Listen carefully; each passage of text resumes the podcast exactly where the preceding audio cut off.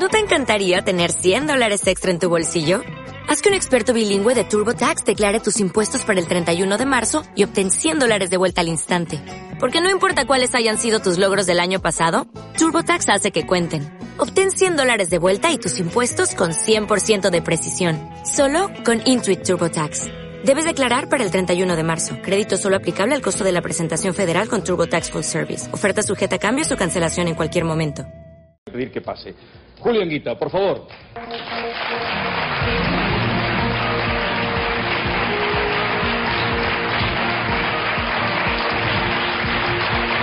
Bien. Conoce a... Sí. Venimos de Córdoba. Sí. Muchas gracias por estar con nosotros y eh, seguiremos escuchándole, prestando atención. Bien, eh, Julio Anguita, mm, lo conocen, solamente recuerdo que, quizá para los más jóvenes, hay muchos aquí además, que fue coordinador de Izquierda Unida, coordinador general de Izquierda Unida, que mm, era un magnífico orador, que se hizo sobre todo, hizo una frase que quedó ahí lapidaria, programa, programa, programa. Decía cuando hablaban y cuando le pedían. Ahora está vinculado y, activo en el eh, Frente Cívico Somos Mayoría en Córdoba que se ha puesto en marcha. Buenas noches, gracias por aceptar nuestra invitación, por venir aquí. Buenas noches y gracias a ustedes. Eh, vamos a ver en la calle eh, qué nos dicen de nuestro invitado, de Julio Anguita, qué resaltan de él, qué conocen. Vamos a ver. De, de mi madre no, de, de- de- No, de- de, de- de- de Julio Anguita. De Julio Anguita creo que ahora mismo tiene un proyecto él entre manos, ¿no? Que mm, un poco, ¿no? Para salirse de la línea política que hay en estos momentos y, bueno, que lo explicara para ver si, si convenzo o no. Que me explique un poco también lo que hizo los 14 años, los 13 años que estuvo de alcalde en Córdoba. ¿Qué es lo que opina mm, del estado actual del- de, las políticas o de los partidos de izquierda en el país? Y más después de las últimas elecciones en Galicia y en el País Vasco. Pues ¿cómo arreglaría esta crisis? que si él considera que Izquierda Unida está más desunida que nunca y que de Izquierda Unida no tiene nada. ¿Qué opina sobre la independencia de Cataluña? Si al final se va a solucionar o va a haber una independencia o qué es lo que va a pasar. Yo le preguntaría a Julio Anguita qué es lo que piensa de la situación política y de las subvenciones a partidos, sindicatos y patronales. Yo a Julián Guita lo único que le preguntaría es que volviera, porque lo necesitamos la gente del pueblo. Yo le preguntaría a él, según él, ¿qué tendrían que hacer nuestros políticos? cómo sol- solucionaría realmente esta crisis, pero realmente, no utópicamente y, y como un cuento de hadas, sino realmente. A Julián Guita, que por qué no vuelve a la política. Eso es lo que dice. Bien. Eh, Podríamos decir, no responda todavía al final de, de su intervención. Va- vamos a empezar con las preguntas y Almería, a ver, eh, Francisca, eh, Francisca Isabel, adelante. Buenas noches, mi nombre es Paqui, tengo 18 Buenas años, vengo de Almería y estudio periodismo. Mm, usted en su libro menciona que mm, el problema de España ya venía del pasado. Según su criterio, ¿cuál sería el detonante de ese problema?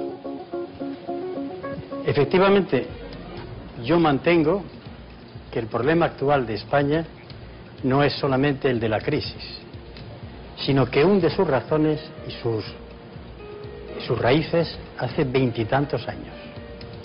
Si tienen ustedes tiempo, vayan a una hemeroteca y pidan el periódico El País del 20 de mayo de este año. Leerán un artículo del que fue presidente de gobierno, don Felipe González. Y tiene una frase que merece estar en oro. Cuando hicimos la moneda única, se nos olvidó qué. Y dice cinco cosas que se les olvidó, que son justamente las que entonces se le explicaba en el Congreso. No se podía ir a una moneda única con países tan distintos en la economía, con tantas diferencias sociales y económicas, sin un presupuesto común, sin una política fiscal común. Pues bien, cuando en España se aprueba alegremente y se vende a través de los medios de comunicación el Tratado de Maastricht, no se quiso caer en lo siguiente. Hasta entonces, cuando un gobierno necesitaba dinero, se lo pedía a su Banco Central. El gobierno español al Banco de España, el gobierno francés al Banco de Francia y el gobierno italiano al Banco de Italia. Los préstamos estaban entre el medio por ciento, el 1 y a veces el 1,5 por ciento. El Tratado de Maastricht prohibió terminantemente que los gobiernos le pidieran dinero prestado a sus bancos. Y entonces cuando necesitamos hacer carreteras, vayan ustedes a la banca privada. Conclusión. Los gastos que ha hecho el gobierno español en el año 2011, si medimos lo que le hubiera costado, costado los préstamos hechos por el Banco de España y por la banca privada, hay un diferencial de 28.500 millones de euros. Eso fue Maastricht. Pero Maastricht fue también otra cosa. Maastricht, y después lo ratificó el Tratado de Lisboa, prohibió prohibir los paraísos fiscales. Los prohibió que se prohibieran. Y en tercer lugar, el Tratado de Lisboa plantea que los estados deben invertir en armamento. Dos datos. El Estado griego es el que más gasta porcentualmente en armamento de toda la Unión Europea. Y además, en España, hace poco tiempo, en el gobierno de don José Luis Rodríguez Zapatero, se hizo un gasto de casi 30.000 millones de euros en armamento, en un armamento que ahora no se puede pagar, y entre otras cosas, porque el alto mando militar dice que no sirve absolutamente para nada. Ya está dicho. Lo dejamos ahí. Y tiene muchísimas preguntas pendientes, Julio. A ver, Granada, eh, Luis, adelante. Julio, buenas noches. Buenas noches. Soy Luis, como ha dicho Jesús, soy empresario de Diverlandia y le quería preguntar una pregunta muy directa. Usted ha comentado que España es un país para chorizos, políticamente hablando. Mi pregunta es si tienen nombre esos chorizos.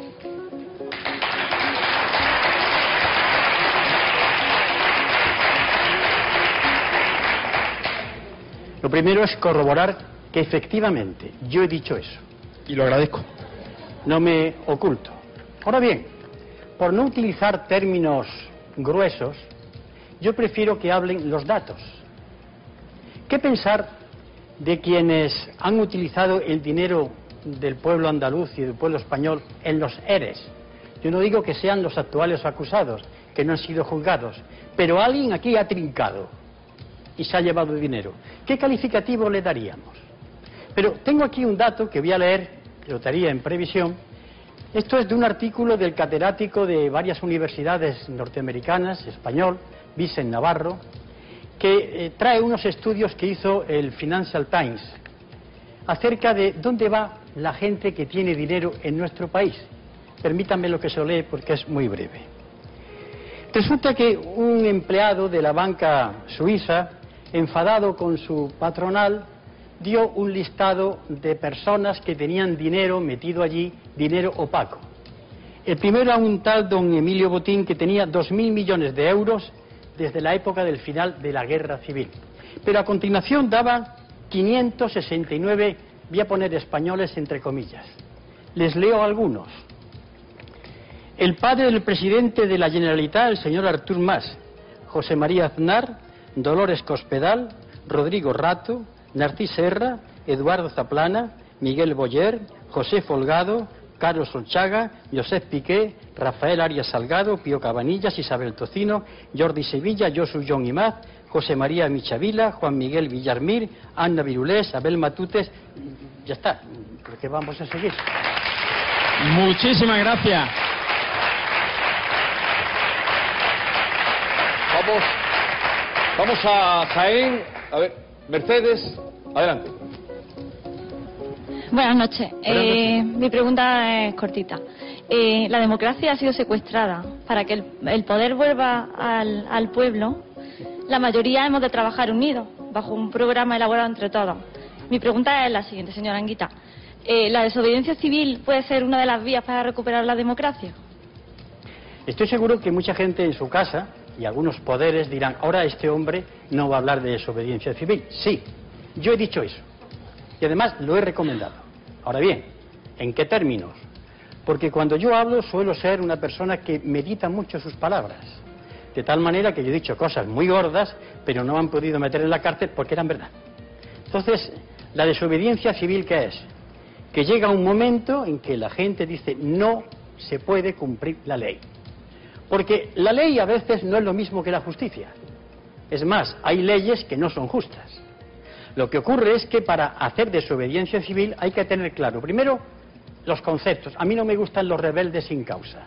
La rebeldía con una causa, la que sea. y que intente que ser justa. Después, que la desobediencia la haga la inmensa mayoría del pueblo español. Entonces ya no es desobediencia, es la norma. Pero eso es cuando se llega a un estado de cosas en la que estamos ahora mismo, cuando vemos que se legisla de manera injusta. Como yo he dicho en algunos casos, en delito gravísimo de alta traición. Explicaré si me se pregunta. Entonces, ante estas circunstancias, al pueblo soberano no le queda nada más que ese acto. Pero para eso tiene que prepararse. No es cuestión de chillar, no es cuestión de insultar, no es cuestión de ocupar las calles de... No, no, es cuestión reflexiva, serena. A mí me gusta mucho el agua mansa, porque ella se come la costa, se come lo que tiene que comerse. El torrente no sirve para nada. Así que mantengo eso que usted me acaba de preguntar. Muchas gracias. Eh, vamos a Sevilla, eh, Israel. Adelante. Buenas, soy Israel García, tengo 26 años, estudio finanzas y contabilidad en la Universidad de Sevilla y trabajo como modelo y azafato eventualmente. Y me dirijo a usted para decirle, usted ha afirmado que si confiásemos en los gobernantes que salen de las urnas, estamos perdidos. ¿Qué pasaría si una mayoría, una mayoría aplastante no votásemos o votásemos en blanco? Bien, también voy a hablar claro. Como ustedes saben, yo soy militante del Partido Comunista de España y de Izquierda Unida y a lo mejor lo que yo digo ahora es tirar piedras contra mi tejado. Pero siempre he tenido en mi actividad política ser fiel a lo que creo, por encima de todo. En estos momentos, si alguien cree que salir de la crisis es cambiar de presidente de gobierno, mejor que lo olvide. ¿Por qué no? Si cree que votando a otra fuerza política de las minoritarias, no, sigue siendo minoritaria como Izquierda Unida, va a tardar mucho tiempo en que crezca ese arbolito.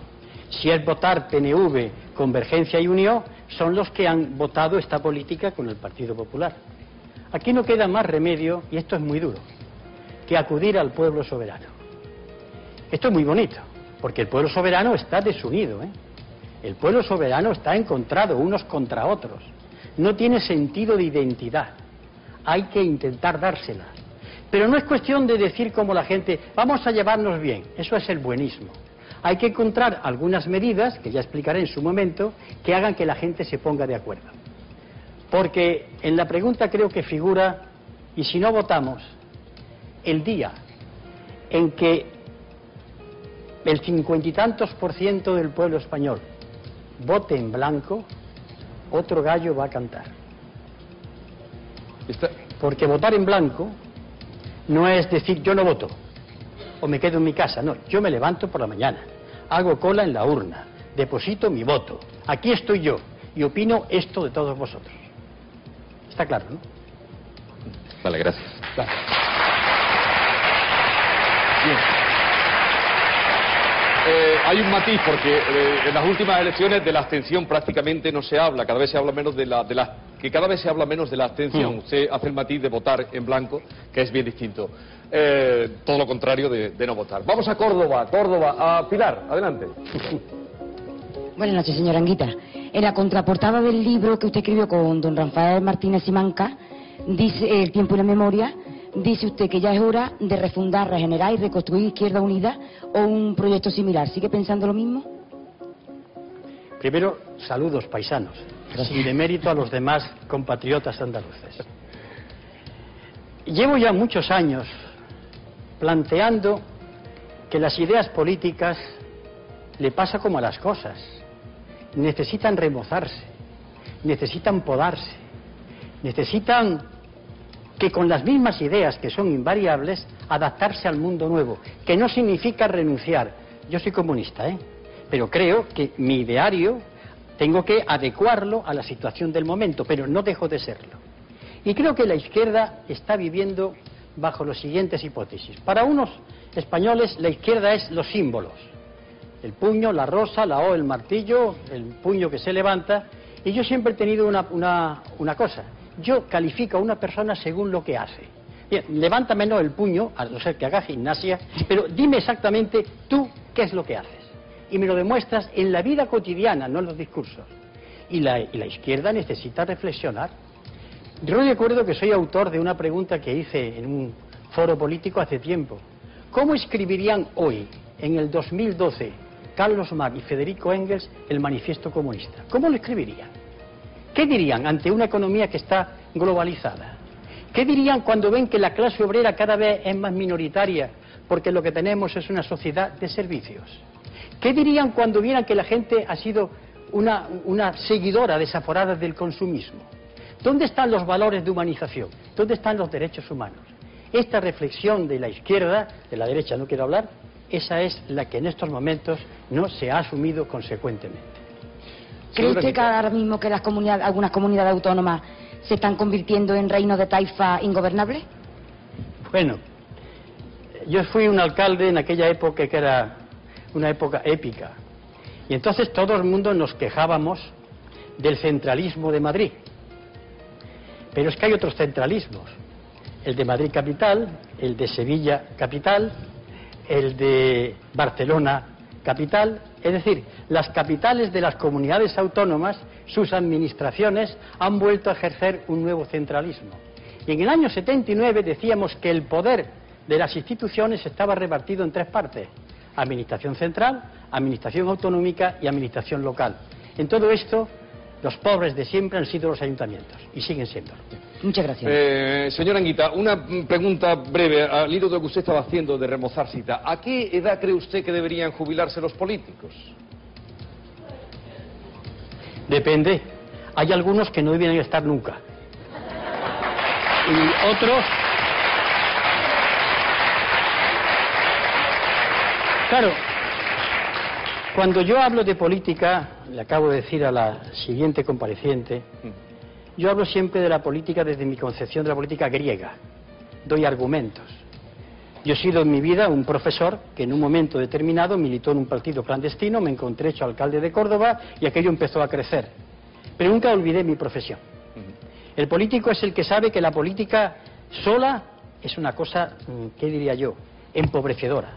La política es la economía, la política son las bellas artes, la educación, la cultura. Todo eso es la política.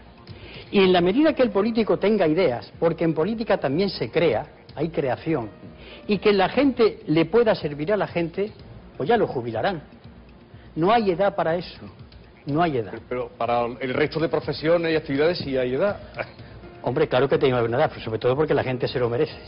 Eh, Granada, vamos a ver. Eh, Claudia, adelante. Hola, soy Claudia de Granada, soy masajista en paro y, y mi pregunta es muy facilita. Eh, eh, hace poco escuché que presentó un frente cívico que se llama Somos Mayoría y me gustaría saber en qué consiste o qué es lo que usted nos propone. Yo diría que es la última aventura quijotesca de mi vida. ya con la edad que tengo, digo, el último esfuerzo. Conecta con la pregunta que antes me hicieron. Ante la situación tan grave, no saben ustedes lo grave que está, no queda más remedio que apelar a la gente. Somos mayoría. ¿Quiénes somos mayoría? Los que estamos parados o tenemos un hijo en paro. Yo, por ejemplo, para empezar. Las mujeres que las han echado del trabajo porque se han quedado embarazadas. Los que cobran mal tarde y nunca echando horas extraordinarias. Lo más grave, la juventud que no tiene porvenir. Esos somos los afectados. Ahora, esa mayoría no está unida. ¿Qué va? Es más, dentro de esa mayoría se da un estado de opinión que dice, hombre, es que hemos vivido por encima de nuestras posibilidades. ¿Tú? ¿Has vivido por encima de las posibilidades? Entonces, el señor Rodrigo Rato, ¿qué? ¿Tú eres como el señor Rodrigo Rato? Bueno, ¿cómo ponemos de acuerdo a la gente? Y yo no puedo ponerlas de acuerdo con discursos políticos. Yo no puedo decirle a la gente, hago eso del Partido Comunista o de Izquierda Unida. No. Yo tengo que decirle, ¿qué te parece, compañero? Y cojo mi carnet. No lo tiro, ¿eh? Lo dejo ahí. Ya desnudo de ese carnet provisionalmente, desnudas de tu, de tu visión negativa de la política. ¿Qué hacemos? ¿Qué hacemos con la agricultura? ¿Con la ganadería? ¿Qué hacemos con los pantanos? ¿Qué hacemos con la moneda única? Eso es lo único que podrá unir a la mayoría, un programa. Si eso no la une, es que es imposible. Eso es el Frente Cívico. Muchas gracias. Bueno, eh, vamos ahora a Huelva, que todavía no... A ver, hermano, José María, venga, adelante, José María. Hola, buenas noches, señora Anguita. Eh, me llamo José María Fernández, soy empresario, estoy casado, tengo dos niños y una niña en camino. Mi pregunta es la siguiente. Como sabrá, En la última encuesta del CIS, eh, la clase política, los partidos, eran el tercer problema más importante para los españoles. Los dos primeros eran el paro y la situación económica. Para esos dos primeros se han tomado muchas medidas, muchas reformas, sin, sin- sin mucho éxito, pero se han hecho mucho esfuerzo legislativo. Pensar que la clase política va a legislar contra ella misma es ser muy inocente, ¿verdad? Bastante. Pero quisiera hacer una apreciación, una matización. Cuando decimos clase política, estamos metiendo en el mismo saco a gente muy variada. Yo he dicho que no soy clase política, soy político de otra clase. Que hay muchos, ¿eh? Que hay muchos. Por tanto, no se me puede meter a mí o cualquier otro, todos en clase política. Hay quien vive como un rajá y hay quien vive dignamente. Hay quien no tiene nada que avergonzarse y hay quien tiene que tapar muchas cosas. O sea que estamos muchos y muy distintos. Lo que sí ocurre es que pedir que las oligarquías políticas que están en conexión con la banca y los poderes económicos, ahí voy al meollo, pedirle que se haga el araquiri es soñar. O sea, que hay que ayudarles a que se hagan el araquiri. Y hay que hacerlo, hay que hacerlo serenamente, pacíficamente. Pero como dije antes, como el agua que va creciendo suave. Eso es el movimiento ciudadano. Que sea movimiento de verdad. Repito, yo soy para eso, no me gusta la algarada. Hay que salir a la calle, se sale. Pero sin chillar, sin gritar, con una idea muy clara. Es lo único que sea posible hacerlo. Porque naturalmente nunca ninguna oligarquía se ha matado a sí misma. Ha habido que decirle tranquilamente, eh, muchachos, iros a vuestra casa o en algunos casos ir a vuestra cárcel que os está esperando. ¿Quiere, quiere usted decir, señor Anguita, que la política ha pasado de moda? No, al contrario. La política es algo que nunca pasará de moda mientras haya seres humanos. Porque dos o tres personas que estén en la plaza de un pueblo hablando, pues yo quiero que la fuente se ponga allí. Yo pienso que los jardines están hablando de política sin saberlo. Le pasa como al avaro de Molière, que hablaba en prosa sin saberlo. Claro, ¿qué ocurre? Que lo que hoy se entiende por política, a mí a veces me avergüenza también. Porque cuando no veo que no hay ninguna propuesta, ni un programa, sino todo es fulanito es tanto, pues el tuyo más, eso no puede ser política. Y cuando veo, y tengo que decirlo con todo el dolor de mi corazón, que no se lee, que no se reflexiona, estamos todos metidos por la prisa. Hay que responder a la- a- enseguida a los medios de comunicación. Y la política es un arte agrario, un arte de agricultura. El terreno tiene que ser arado, roturado, tiene que ser sembrado, tiene que ser regado. La política son medidas en el tiempo y no este continuum totum revolutum que es una especie de actuar como un dominguillo, pero no como un político. Eh, Málaga, que yo no, no hemos ido el 8 todavía. A ver, José Alberto, adelante. ¿Qué cantidad de gente joven tenemos entre el público? Es un fantástico. Eh, hola, buenas noches. Me llamo José Alberto, soy estudiante de comunicación audiovisual en Málaga. Y bueno, soy paisano suyo, pero eh, la mayor parte del tiempo eh, lo he pasado en Málaga. Y bueno, mi pregunta va un poco relacionada con lo que usted estaba hablando ahora mismo. Y eh, es la siguiente. Si un genio de la lámpara le concediese el poder de cambiar tres reformas sobre la política de actuación del gobierno para salir de la crisis, ¿qué tres reformas serían?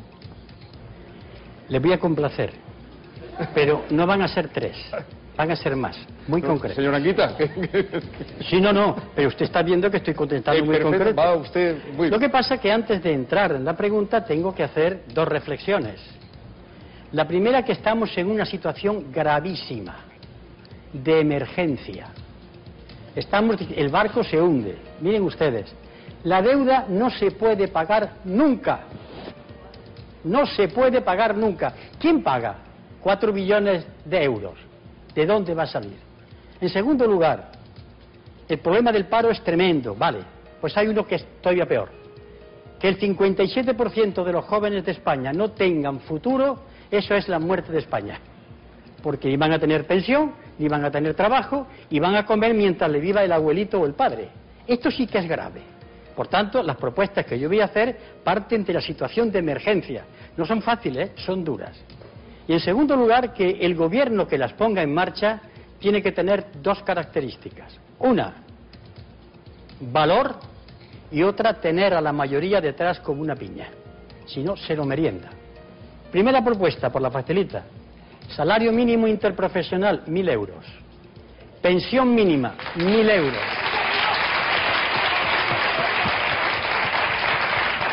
Tercera, y aquí habría un debate con el profesor de Economía. La deuda no se paga, se le hace primero una auditoría, porque en la deuda hay una cosa que se llama deuda odiosa. Si hemos gastado dinero, las administraciones públicas, para hacer pantanos, carreteras, ferrocarriles, bueno, y ya veremos cómo se paga, ¿eh? porque los intereses son tremendos. Pero la deuda para reflotar banca no se paga. He sido claro, ¿no? Y estoy tomando el ejemplo del señor Correa, presidente de Ecuador. Pero claro, a continuación, y ligando con la primera, tengo que hacer una reforma fiscal. Aquí hay que pagar. Y quien tiene, tiene que pagar. Y aquí hay que pedir a sangre y fuego a la economía sumergida, a los que escamotean impuestos. Y a continuación, si que estamos diciendo que no se puede echar a la calle a alguien que no ha pagado la hipoteca, eso se llama nacionalizar la banca y que nadie se asuste. El gobierno actual la ha nacionalizado. Eso sí, para sanearla y después dársela a sus dueños. Y aquí decimos, bueno, Santa Rita, Santa Rita, lo que te quite no se da. ¿Por qué? Porque estás demostrado lo que tú has hecho. Y una medida muy importante, ya van más de tres, y sería muy sencilla para visualizarla. Usted imagínase que van a comprar una lechuga o un kilo de tomates. Y en un tomatito tiene el, el tendero puesto lo siguiente. Este tomate se lo pagaron al agricultor a tanto. Y aquí lo venden a tanto. Verán ustedes que el precio se ha disparado.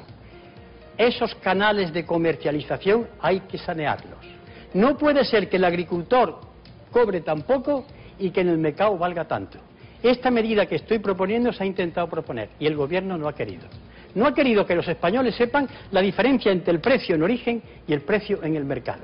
Ya tiene usted más de tres. Ya, lo dejamos ahí. Vamos a, a Almería. A ver, Francisco. Adelante, Francisco. Buenas noches, señor Anquita. Me llamo Paco. eh, bueno, Paco Luque, vengo de Elegido Almería. Ah. Y eh, usted ha ¿De dónde hablado antes. ¿Cómo? ¿Que de dónde salen muchos tomates? Precisamente, estaba hablando del tema y sabemos un poquito. Eh, usted ha hablado antes del tema de la traición, precisamente, ¿no? ¿Quién?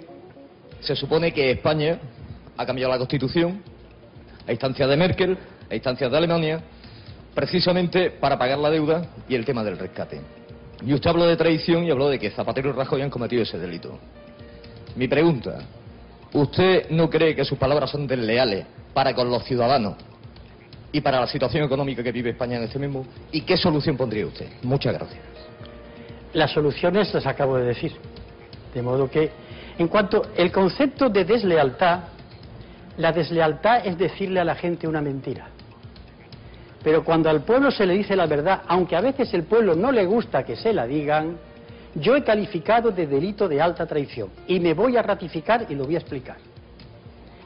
Cuando unos gobernantes tienen a su pueblo en la situación que está, cuando hay gente parada que no tiene subsidio, cuando hay gente que están echando, cuando la juventud no tiene porvenir ninguno y un largo etcétera, resulta que se cambia la Constitución con una cláusula que dice que pagarle los intereses de la deuda a los bancos alemanes es lo prioritario. Es decir, el poder político español a sus ciudadanos le dice que la educación, que la sanidad es lo último a pagar. Primero hay que pagarle a la banca, eso se llama delito de alta traición. No lo puedo retirar, mantengo la acusación. Pero.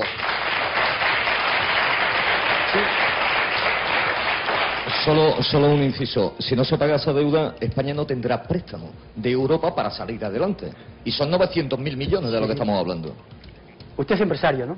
No, ya, ya quisiera yo. Soy, soy locutor desempleado. Bueno, pues mire usted, para los empresarios de elegido, ustedes saben que cuando se pide un préstamo, o en una casa cualquiera, ustedes no piden préstamo nada más que o compran el coche, o compran una casa, o hacen una inversión.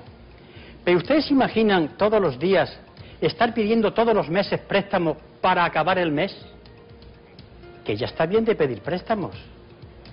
Pero ¿cómo es posible que todos los días se están pidiendo préstamos para pagar los intereses de los intereses que han generado los intereses? ¿A qué locura estamos conduciendo? Esto que lo expliquen los economistas y lo expliquen los matemáticos. Todos los días hay una emisión de deuda. Pagando un ojo de la cara, ya lo dije al principio. No es lo mismo pedirle a un banco alemán que pedírselo al Banco de España, que ya no tiene esa potestad. En consecuencia, pedir préstamos, ¿cuándo se van a pagar? ¿En qué cantidad? ¿Saben ustedes que los intereses, voy a hablar de memoria, que tenemos que pagar a final de año son 45.000 millones de euros en concepto de intereses? ¿De dónde sale? ¿Recortando? Hasta que llega un momento que lo que recortamos es el estómago. Y puede ocurrir que, que hay un momento uno no coma, pues dice, mira, se ha muerto cuando ya se había acostumbrado a no comer. Bueno, realmente creo que el- la deuda es un dogal. Pero cuidado, quien tiene más deuda en España son los bancos y las grandes empresas. El 57,6% de la deuda es de ellos. Después de las pequeñas empresas, un 20%. Y el Estado, ayuntamientos, eh, diputaciones y administración central y, y comunidad autónoma, tiene el 19%. Muchas gracias. Eh, vamos a Jaén. Eh, María José, eh, a ti te va a tocar. Adelante. Buenas noches. Eh, ¿Cree usted que con la entrada en supermercados y ocupaciones de fincas, con eso se está defendiendo los intereses de los trabajadores? Porque en algunos casos hemos visto en distintos medios de comunicación mm, trabajadores de los mismos que estaban llorando, lo cual, mm, no sé, parece un poquito contradictorio como mínimo. Pues también voy a hablar claro. Bien. Vamos a ver. Al principio eso puede ser escandaloso, pero a mí me produce más escándalo cuando veo a compatriotas míos pegarse por coger los restos que tiran las puertas traseras de los supermercados. Que hay programas de televisión que lo están viendo, ¿eh? Gente que se pega y algunos de ellos han cogido y han acaparado y le han revendido a los menesterosos. Eso sí que es grave. Se referirá usted a lo que pasó aquí en Andalucía y en Extremadura. Mis compañeros, y yo les apoyé en ello, lo que hicieron fue demostrar con ese ejemplo en qué situación se estaba. Que una trabajadora resultó o insultada o agredida, eso es un accidente que yo lamento muchísimo. Pero más lamento los accidentes de la gente que se va a su casa sin comer. Por tanto, ese hecho que sirvió para que se hablara de él y para que tres ministros dejaran sus vacaciones por unos carritos, movió un poco la conciencia, conciencia que no se mueve cuando vemos, repito, en las puertas falsas traseras de los supermercados gente peleándose por la comida que se tira. O cómo está el fin de mes para muchas familias. Yo no sé cómo está Sevilla ahora. Me gustaría que se hablase de determinadas viviendas y barrios, o en Córdoba, o en Málaga, o en, en Almería. ¿Cómo vive la gente? Eso sí para mí es grave. Lo otro, pues sentir y excusarme en la medida en que yo no participé directamente de esa trabajadora. Pero yo me mantengo, me ratifico y apoyaré todas esas medidas que signifiquen darle a la conciencia de los españoles el sentido de la realidad. Entonces quiere decir que el fin justifica los medios. No, porque primeramente no robaron.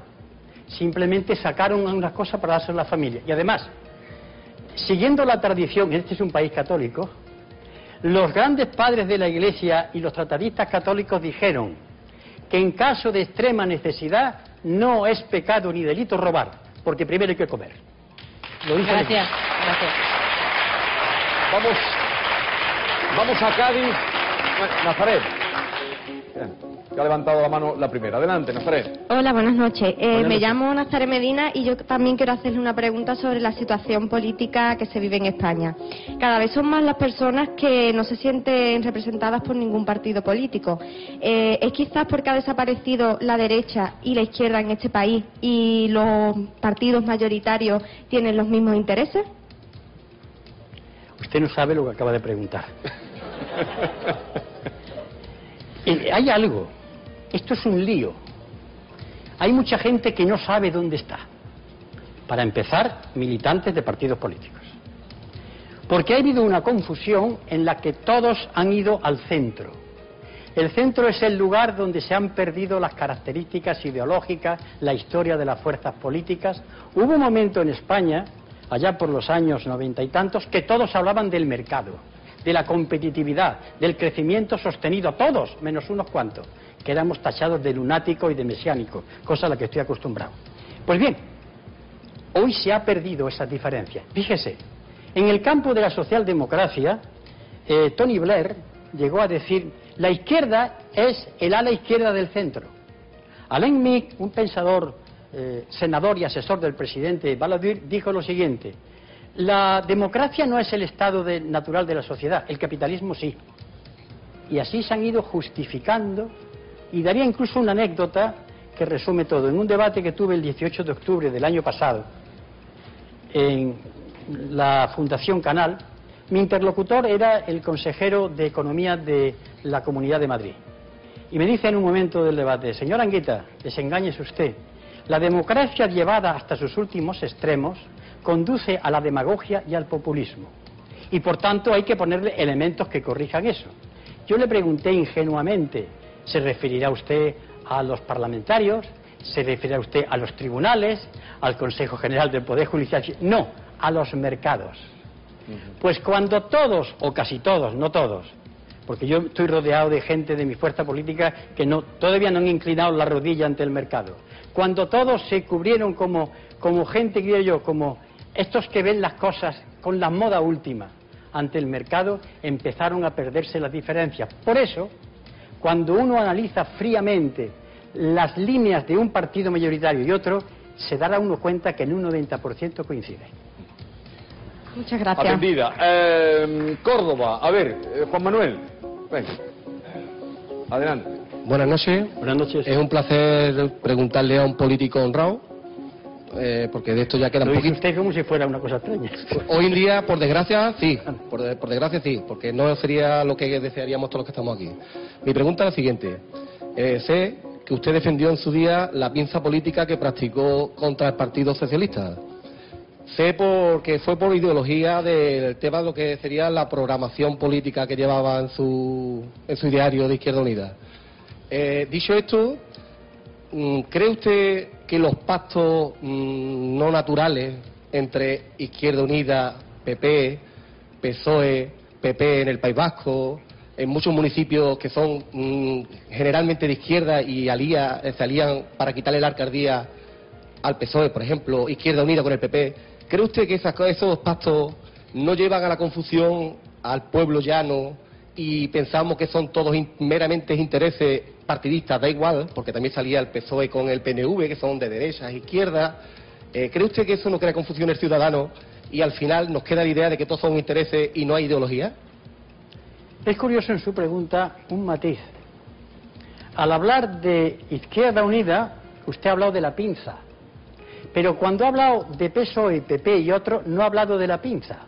Cuando realmente parecía igual, que igual, era lo mismo. Pero, sin embargo, eh, le han atribuido desde hace tiempo el tema de la pinza. Nunca me lo han preguntado ante una cámara de televisión, nada más que usted el primero. Pues Nunca se han atrevido a preguntármelo. Sería muy largo de explicar, pero voy para allá. Primeramente, yo no estoy en contra de que la gente pacte, porque ustedes pactan. Todos los días pactan con su mujer, y con sus hijos, y con el vecino, y con el trabajo. La vida es pacto, porque es la convivencia. O usted se encierra en su piso, no transijo. Con el de la escalera hay que llegar a acuerdo. Luego, no demonicemos los pactos. El problema no son los pactos, el problema es lo que se pacta. Esto sí que es grave. Cuando yo me pongo de acuerdo con otro para hacer algo que no es correcto, no que yo pacte. En política hay que pactar, si yo no tengo la mayoría y tengo que buscarme el apoyo, pues busco negociar. El problema es si lo que yo negocio para estar en el poder es renunciar a mi alma política. Ahí está el, el grave delito. Y efectivamente, se han dado pactos contra natura en todos el arco político. Pero curiosamente, la pinza nos las colocaron a nosotros. Cuando yo tengo documentación que se puede demostrar que nos negamos a hacer una moción de censura a Felipe González cuando la pidió Aznar diciéndole no. Y eso lo tengo yo documentado. Cuando se le ha ofrecido a Felipe González por dos veces vamos a negociar un programa y lo tengo documentado, pero nos han puesto el tema de la pinza. ¿Por qué a nosotros el tema de la pinza y a los demás no se habla de la pinza? Pues se dice muy claro de dónde viene el tema de la pinza y a qué intereses sirve. Bien, eh, vamos a seguir con Julio Enguita después de una pausa y también va, va a estar con nosotros Gabriela Bravo eh, inmediatamente después. No se vayan, sigan con nosotros porque con Julio Enguita vamos a seguir y Dalila- Gani- Gabriela Bravo fiscal y portavoz del Consejo General del Poder Judicial, también estará con nosotros. ¿Se puede beber agua? Bueno, ¿se la pido? No, vamos a tomarla. Ah, que salimos. Sí. Ahora vuelvo, ¿no? Creo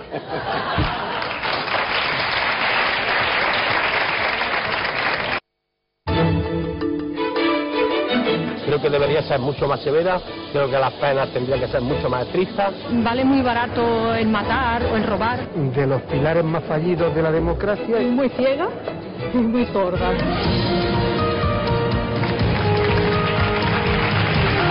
Seguimos en Pido la Palabra. Son las 12 menos 19 minutos, estamos en directo y quiero en este momento agradecer a toda la gente que nos sigue, muy agradecidos, pero especialmente al público joven que eh, se está animando con nuestro programa, así como a todos los que vienen, que con toda la que estaba cayendo hoy han venido de Almería, vienen cada día de Almería, de Granada, para preguntarle a usted en este caso. ¿De verdad que no le habían hecho preguntas como las que le han hecho hoy aquí? Tan directas no. Por ejemplo, aquí se me han preguntado es lo de la pinza. Nunca, no se han atrevido. Porque ahora tengo documentación, salvo usted y se lo agradezco. Pues porque el que está aquí le gusta que le hagan preguntas provocadoras. Ah, no vale. se crece.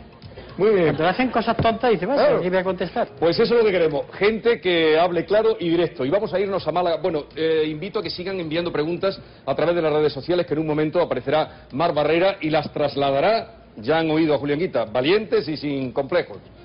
Málaga, a ver, eh, Málaga, Belén, adelante, Belén. Eh, buenas noches, me llamo. Belén, eh, como ha dicho Jesús Vigorra. Y a ver, hace unos días estuve leyendo en el periódico de La República que usted comentó que estaría bien que se realizáramos huelga y protesta, pero mi... oh, queda- Vale, que realizáramos huelga y protesta, pero que después de todo lo que hemos hablado esta noche en el plató, ¿cuál sería el siguiente paso para que el Estado nos escuchara todas nuestras propuestas y que se diera un, voto a la ciudadanía con lo que cuenta, con lo que pide? Bien, voy a no matizar porque yo he dicho eso, es verdad, usted, usted está diciendo la verdad. No es que yo esté en contra de las huelgas.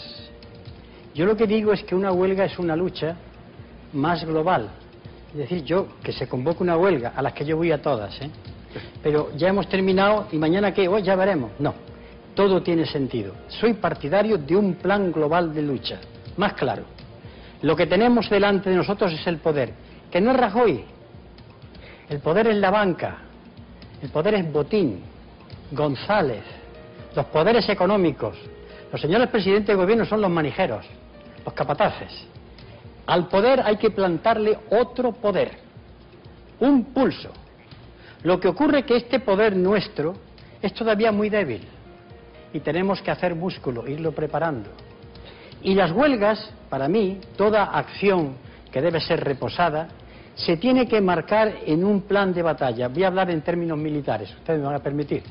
Cuando un militar planifica una acción, sabe que tiene aquí una batalla, allí tiene otra, pero él ha planteado un plan global. ¿A dónde quiero ir si la gano? ¿A dónde voy si la pierdo? Lo que no puedo es tener aquí una batalla y cuando la he terminado, ¿y ahora qué hago?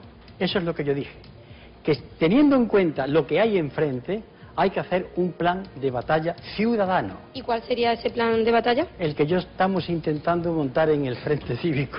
Aproveche, aproveche, señor Anguita, No. aproveche. No, no, no, yo no... Es que yo entiendo que la gente tenemos que reflexionar y tenemos que conocer a los demás y saber lo que piden, pero ¿cómo, llegamos, cómo hacemos que el Estado escuche nuestras propuestas? Si no es con huelga, El día que la mayoría vote en blanco, el día que se llenen las calles de gente pacífica, sin insultar a nadie, ni al presidente de gobierno, con propuestas, no con chillido ni insulto, nunca. Y cuando estemos cargados de razón, entonces, mientras sea una huelguecita por allá, una manifestación para acá, y yo lo entiendo a los que lo hacen, porque están hartos, pero eso no es nada, repito, la idea es que aquí hay un poder, y frente al poder hay que hacer otro contrapoder. Y esa es la tarea que hay que hacer, y es muy lenta, ¿eh? Y yo entiendo la desesperación de la gente, pero yo no sé decirle a usted otra cosa, de verdad, y como no sé decírsela, pues le digo la, la misma que llevo diciendo toda la noche. Eh, Belén, per- eh, Belén, perdona, ¿qué edad tienes tú? Si no te Yo importa. 18 años. 18 años. ¿Tú habías visto alguna vez una entrevista con Julio Anguita? ¿Lo habías visto en acción? Eh, sí, bueno, he visto entrevistas con la de Salvado, con... Digo porque, sí, pero muy reciente, digo porque cuando él estaba con poder, el califa, le llamaban el califa de Córdoba. Sigamos, eh, era un poco por ver que vieran ustedes con 18 años eh, y con Julio Anguita, que, eh, al que reconocemos todos los que tenemos ya una edad. Vamos a Sevilla. Eh, Miriam, adelante, Miriam. Hola, buenas noches, señora Anguita. Buenas noches. Me llamo Miriam, soy profesora. Actualmente me encuentro en la bolsa de trabajo. Ya. Entonces, mi pregunta para usted era la siguiente. Usted, como docente, eh, ya actualmente jubilado, eh, ¿qué opina usted acerca de las medidas educativas que está aplicando el señor Wert? Con toda mi audacia y mi sinceridad, no quiero reproducir lo que pienso. Hay una primera parte en la literatura del proyecto que llama la atención porque utiliza expresiones razonables, ponderadas, pero todo lo que viene a continuación va caminando hacia un sitio, el predominio de la enseñanza privada sobre la enseñanza pública. Y no es una cuestión de derechas o izquierdas, nos equivocaríamos. Es una cuestión de enseñanza de calidad o no de calidad. Y no es que yo crea que los profesores de la privada no tengan calidad, sino que se rigen por los criterios de ganancia, el centro en cuestión. Así que el profesor o el ministro Ver sigue esa línea política que es la que está imperando en Europa. En ese sentido es un buen ministro para los intereses a los que sirve. Estoy totalmente de acuerdo con usted. Muchísimas Atendida, gracias. mm, Bueno, yo no sé, señor Julio Anguita, si cuando termine el programa se va a llevar usted a todos como Hamelin, a todos los que están aquí, porque los veo con esas caras, los veo con esa mirada que no sé qué pasará. En todo caso me los llevaría a tomar una copa, pero no para hablar de política. Bueno, no, no diga usted ser muy alto, a ver qué pasa. Eh, vamos a Cádiz. A ver, Cádiz. Javier, venga, adelante. Buenas noches. Buenas noches. Eh, fijándome en una entrevista que le dio usted eh, hace poco, usted, y cito con palabras textuales, dice que la Constitución española es el documento más ultrajado. mm, pero ¿cómo decía? Ultrajado, pisoteado y menos cumplido. Y mancillado, hallado yo. Y mancillado. Yo me pregunto, viendo los hechos que han pasado últimamente, ¿realmente sirve para algo? ¿O queda muy bonito el vendernos que estamos amparados bajo la Constitución española? Bueno, eso de que estamos amparados Nos dicen. es un decir. Es lo mismo que si uno compra un paraguas con agujeros. Dice, me resguardo de la lluvia, dice. Vamos a ver. Primeramente, ¿por qué yo dije eso y lo sigo manteniendo? ¿Ustedes qué opinan de un país donde la Constitución, en el artículo 67 creo que es, dice que el rey tiene que jurar la Constitución y su Majestad Juan Carlos I todavía no lo ha hecho? ¿Ustedes qué opinan de un país donde el artículo 31 de la Constitución dice que los impuestos deben ser progresivos, dicho en cristiano, que deben pagar más los que más tienen? En España es totalmente al revés. ¿Ustedes qué opinan de un país cuya Constitución dice el artículo 35 que hay derecho al trabajo? ¿O del 47 derecho a una vivienda digna? ¿Sigo? No ¿Qué opinaríamos? Pues bien, lo que ocurre, el drama, no es solamente lo que estoy diciendo, es algo peor. Si hoy cogieran ustedes la Constitución española, tan ultrajada, tan mancillada, tan... nadie le hace caso, los poderes menos, y le dicen ustedes al presidente de gobierno, este o a otro, cumple esto, harían como Drácula cuando ve una ristra de ajo. ¿Qué ocurre? Cuando un poder es incapaz de cumplir la legislación que dice que hay que cumplir, ese poder ya está fuera de órbita. Por eso yo he dicho que la Constitución es un trapo. No lo cumplen nadie. Y ellos menos que nadie. Pues, y a pesar de eso digo que la Constitución tiene artículos, en concreto el título séptimo, que habla de economía, desde los artículos 128 a 131 creo, le voy a decir uno. Toda la propiedad del país, sea cual fuere su titularidad, está subordinada al interés general. ¿Qué quiere decir? Que los que tienen dinero y demás, el dinero está al servicio de la mayoría. Qué risa, ¿verdad? Escuchar esto ahí. Claro. Pues lo dice la Constitución, pero claro, no se cumple. Y así hay una ristra de artículos que en estos momentos están siendo marginados, están siendo olvidados. Por ejemplo, sindicalistas y alguno, ¿qué es eso de los convenios colectivos? que tienen fuerza de ley, carácter vinculante, si ya nadie hace caso de los convenios colectivos. Eso está en la Constitución, no me lo he inventado yo. O sea Eso que al no sirve para nada. Queda muy bonito el título, pero realmente Mire, servir, servir. Es que si yo hablase de la Constitución que quiero, pues diría la Constitución de la Tercera República, pero estamos hablando de esta, que es de la monarquía constitucional, no hay otra. Ojalá otro día haya otra. Muchas gracias. Eh, vamos a Málaga. Málaga, Alejandro, adelante. Pero levanta la mano sin miedo, que Buenas noches, señora Anguita. Eh, yo quería hacerle una pregunta un poco menos amable que la del resto de mis compañeros. Quería preguntarle si, si es posible que a día de hoy se sigan llamando señores de la izquierda a quienes gobiernan en Cuba, en China, en Rusia o quienes se posicionan al lado de, de Chávez en Venezuela. Primeramente, por método científico vamos a empezar a separar. No mezclemos churras con merinas. Pensar que son de izquierdas los de China es ya pensar mucho. Tienen el nombre de Partido Comunista, pero no tienen nada de comunistas. Es un capitalismo de Estado. O sea, que la política china es del capitalismo, no del Partido Comunista, aunque sea el partido que está gobernando. En cuanto a Chávez, es otra cosa distinta. Distinto a los demás, por cierto, que yo me alegro cada vez que gana las muchas elecciones que ha ganado limpiamente, limpiamente. Ahora bien, usted me habló de la Unión Soviética y de Cuba. Bueno, y de, de Cuba, ¿no? Así Sí, que sí, de Cuba, a decir Cuba, que Cuba. no. Vamos a ver. Cuba, un país dominado por una, la dictadura de Batista, hay un levantamiento, entran los barbudos y colocan una, una política que intenta ser justa. Inmediatamente y hasta el día de hoy, Estados Unidos, saltándose todas las normas de la legalidad internacional, decreta el bloqueo. Es más, todos los años, la Asamblea General de las Naciones Unidas condena a Estados Unidos, que solamente tiene el apoyo de Israel, porque el, bloqueo es ilegal, a todas luces.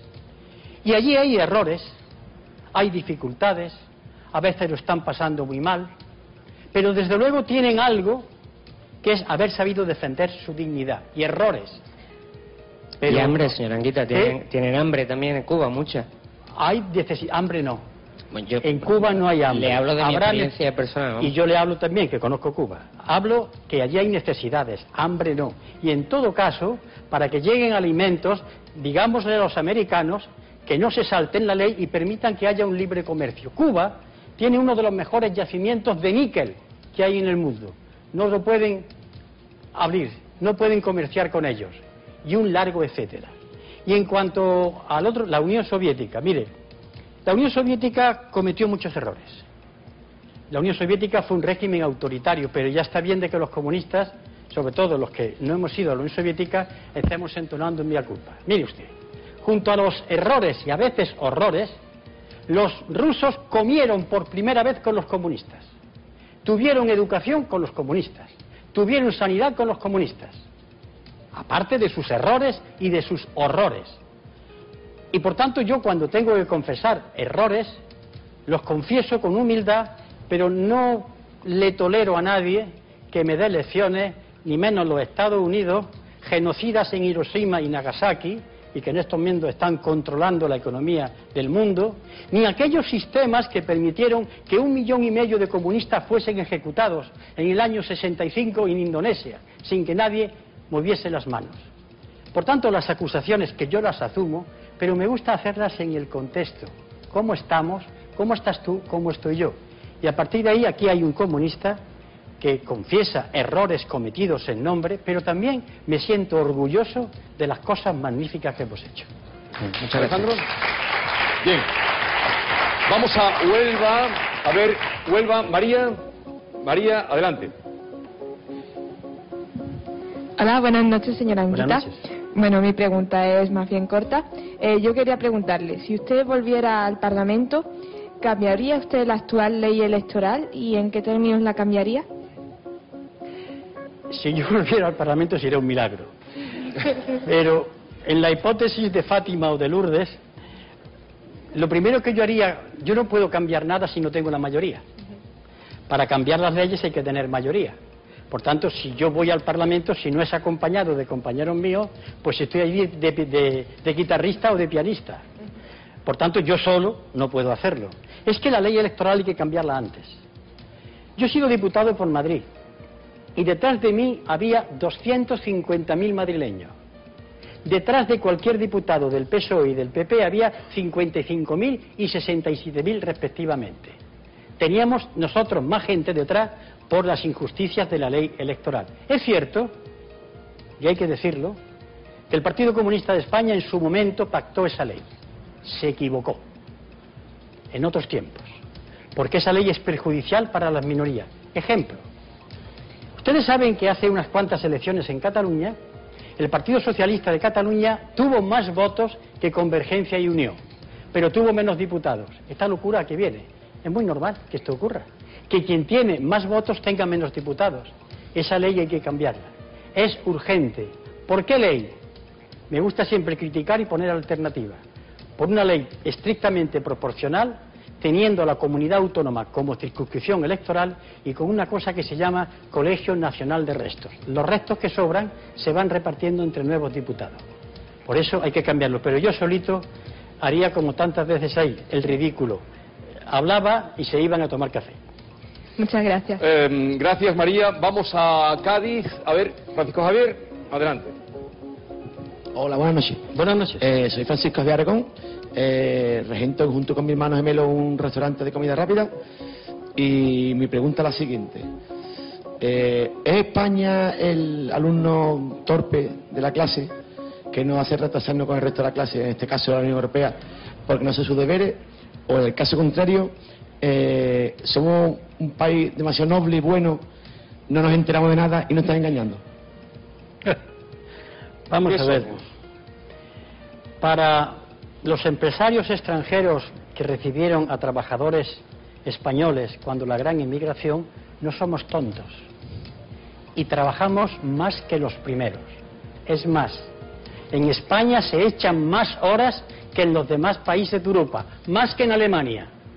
Que lo sepamos ya, los datos. Así que no somos más tontos. Lo que pasa es que hemos tenido una clase dirigente que no nos hemos merecido.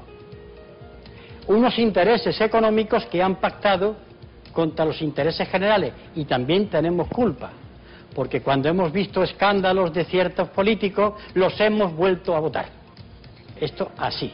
Por tanto, nosotros, complejo de inferioridad en cuanto a trabajadores, nada, en absoluto. Es más, los hombres que han estudiado, los jóvenes, en las universidades españolas, están saliendo a trabajar por ahí y se los rifan por la calidad de su funcionamiento y de su, su rigor intelectual y profesional. Ahora bien, la segunda parte de su pregunta era que, qué íbamos a hacer. No, si, que, si éramos eh, el alumno, digamos, torpe de la clase o nos están dando coba.